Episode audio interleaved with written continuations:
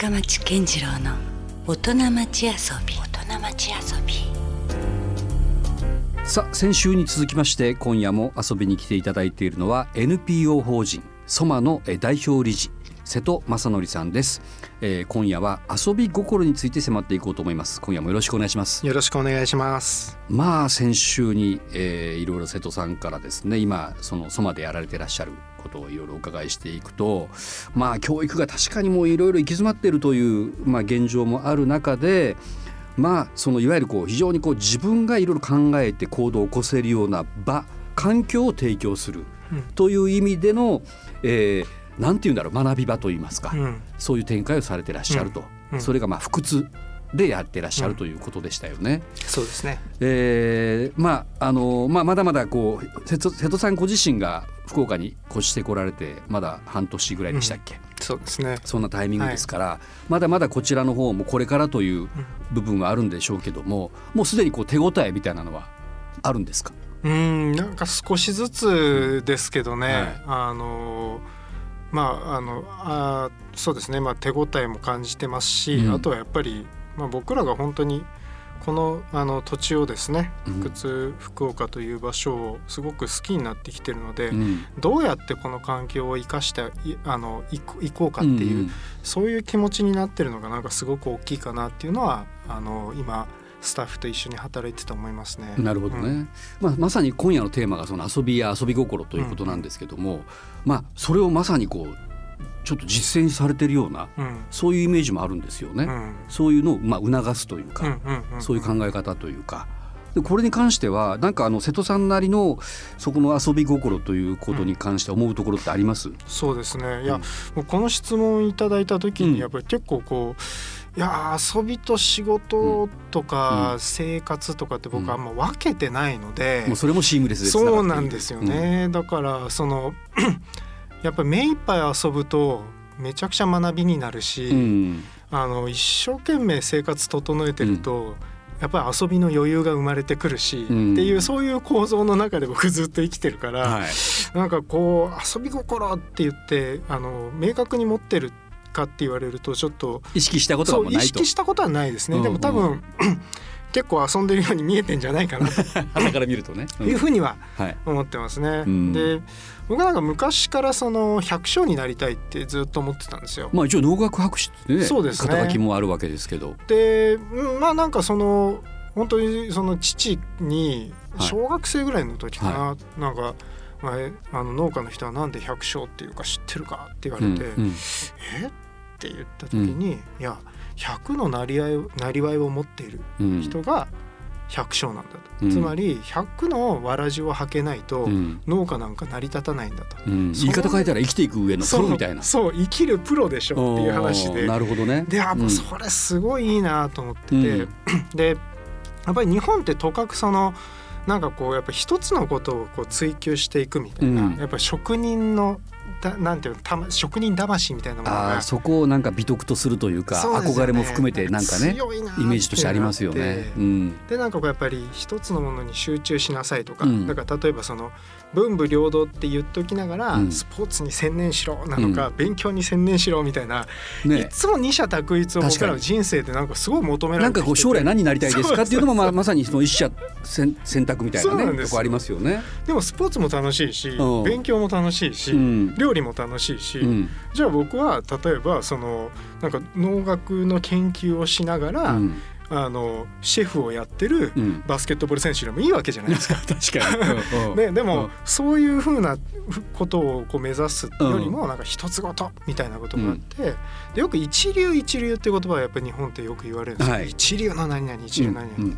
であの中国人の友人と話をしてた時に、いや一流っていうのは、あの一番ランク低いんだぜって言われたんですよ。おでもともと中国ではその三流とか五流おっていうのがその優れた人っていう意味で逆じゃないですか一流っていうのは日本と。一つのことしかできないおポンコツなんだっていうふうに言われた時におえ何？じゃあ日本はポンコツをずっとポンコツを目指せって社会で言われてんの？って言ったらいやそうやって見て笑ってんだよって言われた時にあそうかじゃあやっぱりじゃあもう俺はだからやっぱり百姓になるっていうふうにお言っておだからもうあの家でも、うん。あの本当あの家の庭とかでも僕はもうちょっと場所があったらうん。野菜を育てたりとかうんうん。植物を育てたりとか、うん。であの結構大工道具とかうん。いろいろ持ってるんですよ。あー。でアメリカにいる時とかも、うん。もうあのドアの立て付けとか DIY で。そう全部 DIY でやっててうん。うん。でやっぱりそうやってこう一つずつ自分の手で何かを生み出せるようになっていくとか、あのやっぱり自分のなりわいがこう増えていくっていうかね、うん。それで食べてるわけではないですけど、でもこうカンナをね、うん。あのピーッとこうあの気持ちよく弾けるとかなんかそういうことってすごく僕にとって大きかったのでそういうことはすごく意識してる気いや。確かにもしそういう人が身近にいたらなんか尊敬しますよ。あこの人何でもできるやんっていうね。でもなんかそれってうん。自分の生活を豊かにするっていうことなんですよね。だだから僕料理もすごくするので、うん。だからもう砥石のセットうん。は常に持っててアメリカにも持ってってましたし、うん。だからもう包丁は自分で研ぐし、うん。釜もクワも全部自分で研いでたし、うん。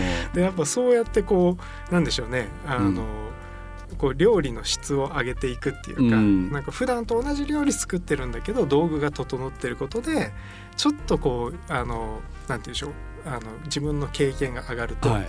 そこにやっぱりこう遊びの余裕というかいわゆるこうハンドルの遊び的な意味での遊びですよね。でも考えてみたら今そのなんかマルチプレイヤーとか、うん。まあ、ゼネラリストとかその社会がどんどん複雑化多様化していくにつれてそういうふうにも捉えていかないと、うん全体が見えてこないみたいなとこってありますよね。ありますね。うん。あります。だからそれは僕はもう研究の中で、うん。それこそ生態学を学ぶ中で、うん。自然環境から教えてもらってましたけど、うん。やっぱりそのあの生き物ってこう言うほど単純に生きてなくて、うん。やっぱり周りの環境の変化に合わせて、うん。あのどんな小さな虫もどんな小さな微生物も生きていってるんですよね。確かに。で僕らはどっちかっていうと人間はこうやって生きたいから、うん。環境が自分たちに合わせろっていううん。生き方をずっとしてきちゃったけど、もうっていう高ぶりがありますよね。そうそうそう。うん。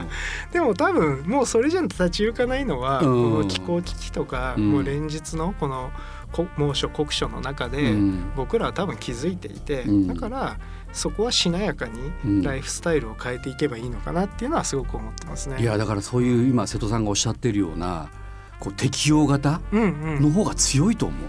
明らかに強いと思いますね。ね。うん。でそういうやっぱり生き物が生き残ってきたっていうのはもう歴史あの地球の歴史上事実だ確かにもうそれダーウィンの時代から実はそれはもう証明されてるんですよね。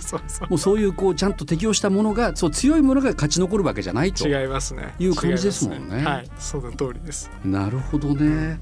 そういうことを考えるとじゃあ本当あれですねじゃあ瀬戸さんっていうのはもう何でもしますか？何でもしますね。だから 僕はもうとにかく好きな料理とかがあったら、うんうん結構それを極めたくなっちゃって。なんかありまです？ハマってるものって僕。はもう今タコス。タコスですタか。コスです。あのタコスが何がいいかっていうとですね。あの僕はタコスは何かって聞かれたらタコスは宇宙であり世界平和だって言うんですよ。来ましたねこれ。なんかもうどうやってつなげるんですかそれ。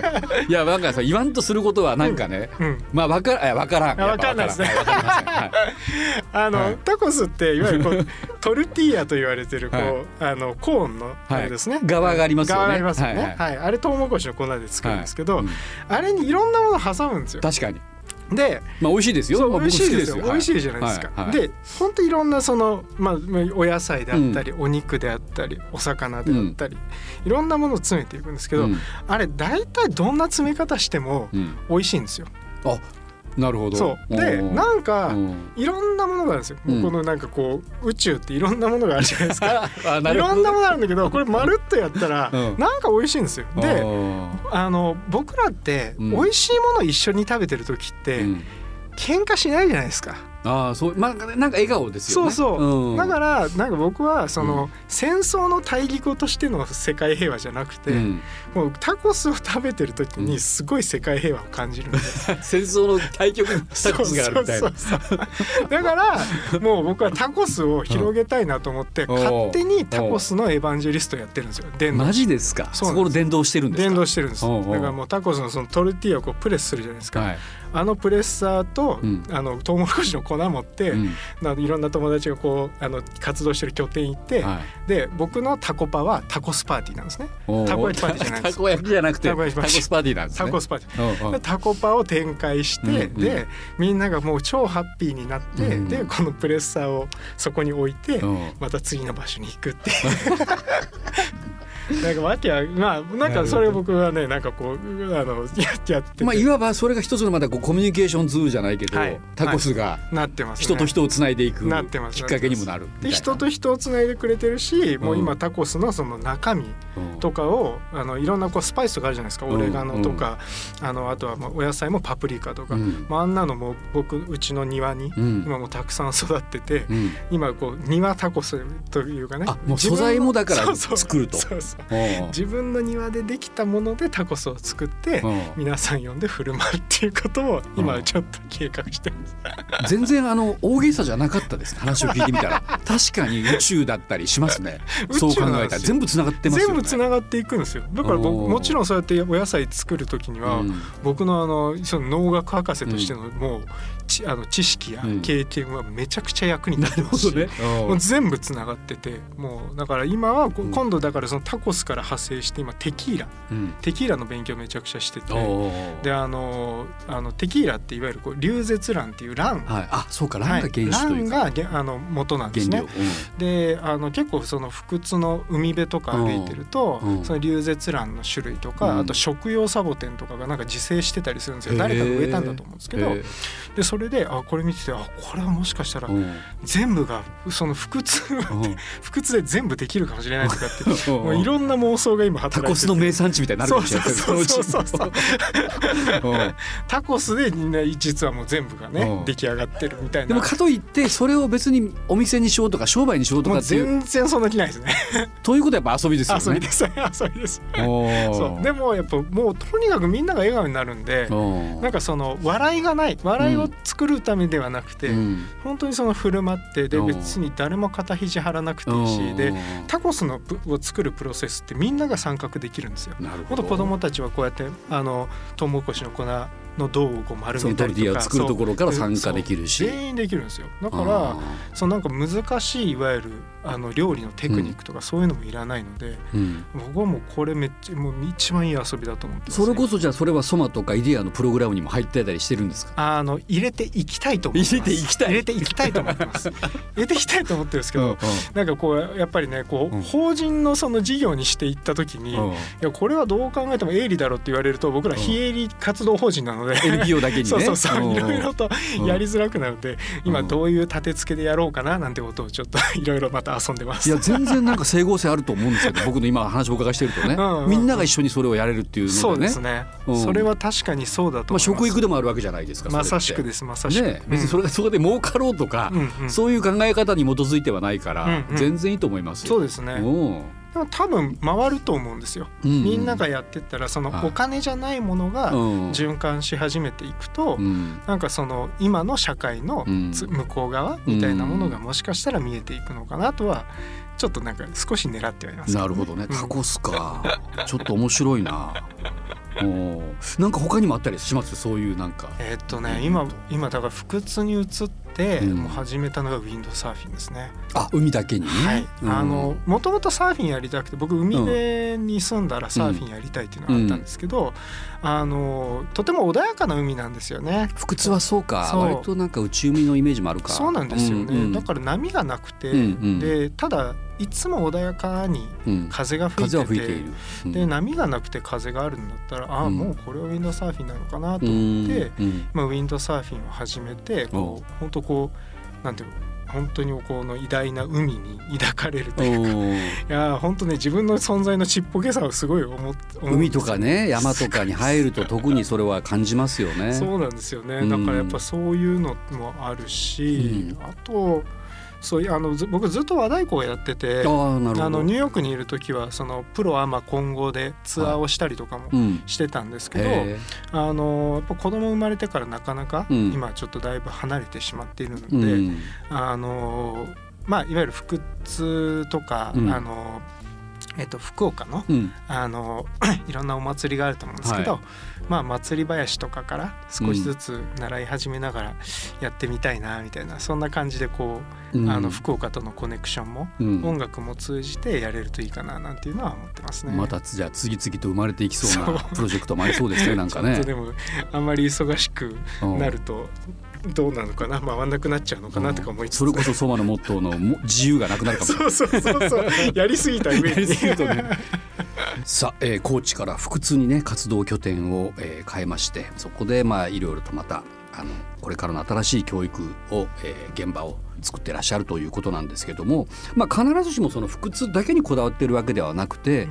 その福岡という場所自体が、まあ、今非常にこう生徒さんからすると、うんえーまあ、活動の場所であるようなそういうふうにあのちょっとお伺いしたんですけど、うんうん。どうです？そうね。あのまあ福岡自体が魅力的な場所が多すぎて さっきのね、まあ、空港から近いというそ話もそうでしたけど。ここっていうで、うん。まあ本当あのーその福津は僕はやっぱ住む場所として、うん。あの自分が今日構える場所として生活の場所。はいうん。すごく今あの気に入っていて、うんであのただそうやっぱ活動の幅で考えると、福津の中だけでやるというよりも、やっはいぱりあのここが福津宗像っていうあのエリアをこううん。横断的にであったり、うん。福岡市もしくはこう対岸のうん。糸島とかもうん。見据えながら、うん。あのやっぱり本当土地土地のあの、えっとエリアごとの良さみたいなのがすごくあるなというふうに思ってるので、まあ、僕とねあの瀬戸さんがお会いしたのもそもそも糸島から始まったりもありましたしね。そうなんですよね、うん。だからこうどこがこうどういう人たちの交差点になってるかっていうことで,、でやっぱりその交差点交差点をうん。一つずつ大事にしながら、うんあのやっぱり出会わないはずの人たちが出会っていくことで、はい。あの良くなってくると思うので僕はやっぱりこう環境を整えるっていうことを一つのミッションとして、うん。あの活動しているのでうん。あの横断的にう、ん。うんまあ、縦断的に、うん。あの活動していきたいなっていうふうには思ってますなねまあ、そんなイメージで言うとこれからじゃあその福岡からうん。瀬戸さんがまあ発信していきたいことといいますか、まあ、やっていきたいことうんうん。みたいなものって改めてありますか、うんそうですね。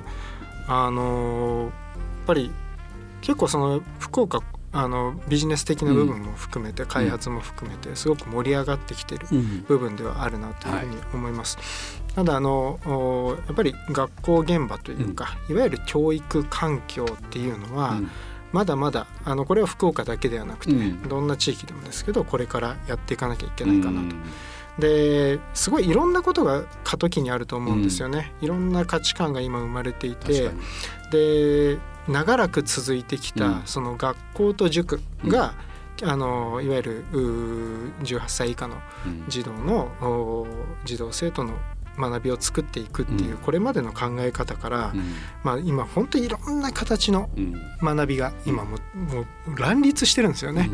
うんで学校はもうそもそもいらないよって思ってる人もいるし、あの学校もちょっと塾もちょっとうん。みたいな、うん。とかあの学校と学校でも塾でもない場所が欲しい、例えば僕らがやってるようなイデアみたいな場所が欲しいとかっていう人たちも出てきていて、うん。でそのなんか誰かが決めたうん。いわゆる物差しうん。価値基準で自分の人生をこう測ってうん。で安心してられる時代ではちょっとなくなっちゃったっていうのは間違いない事実なのかなというふうに思うんですね。うん。だからこうやっぱり変わりゆく変あのどんどんどんどん変わっていく社会にどうやって自分があの適応していくかということがすごく重要なんですけど、うん。やっぱりその時にあの一番コアに持っておきたいあの核として持っておきたい僕は問いはうん。やっぱりあなたは何がしたいのかうん。という問いにうん答えられるっていうことだと思うんですよね。うん。で意外に問われないじゃないですか人生の中で。そうね。あなたは何がしたいんですか？なんか就職の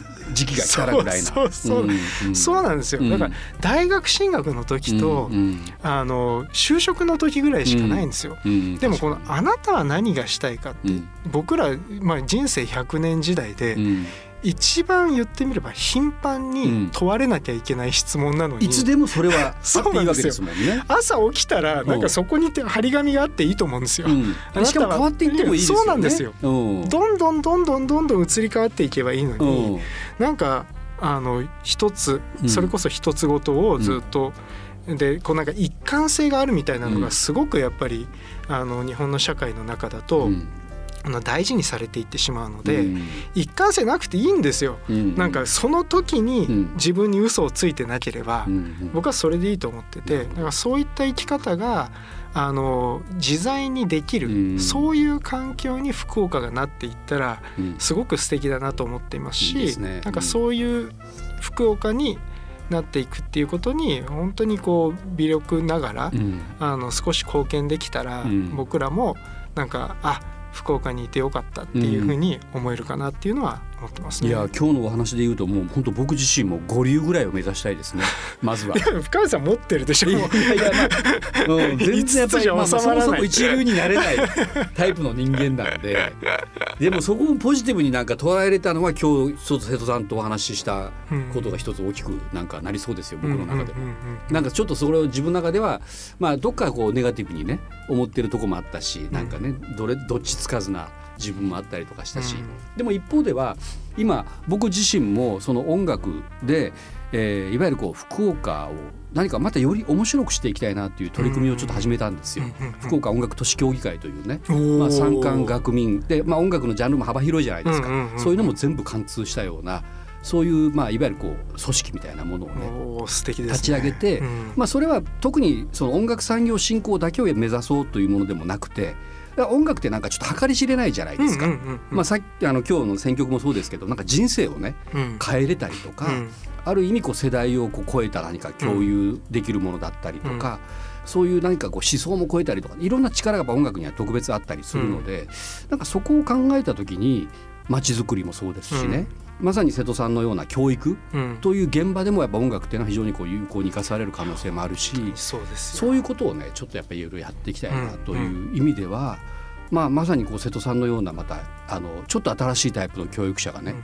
福岡にいるっていうことはね非常に僕は希望というか可能性を感じるし、それがあえて福岡からっていうのがいいですよね。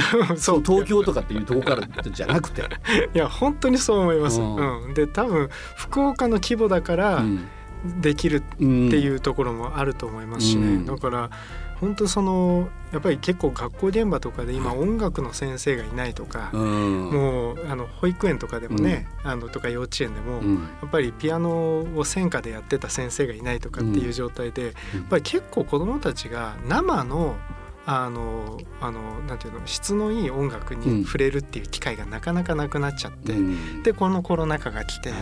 結局音楽フェスとか、うん。音楽に触れられる場もどんどんなくなっていってしまって、でもこのやっぱ音楽って、うん。そのなんかテーブルの上に花が生けられてるのと同じぐらい、うん。うん。やっぱり生活の中に潤いとかね。そうなんですよ。本当に与えてくれますよね。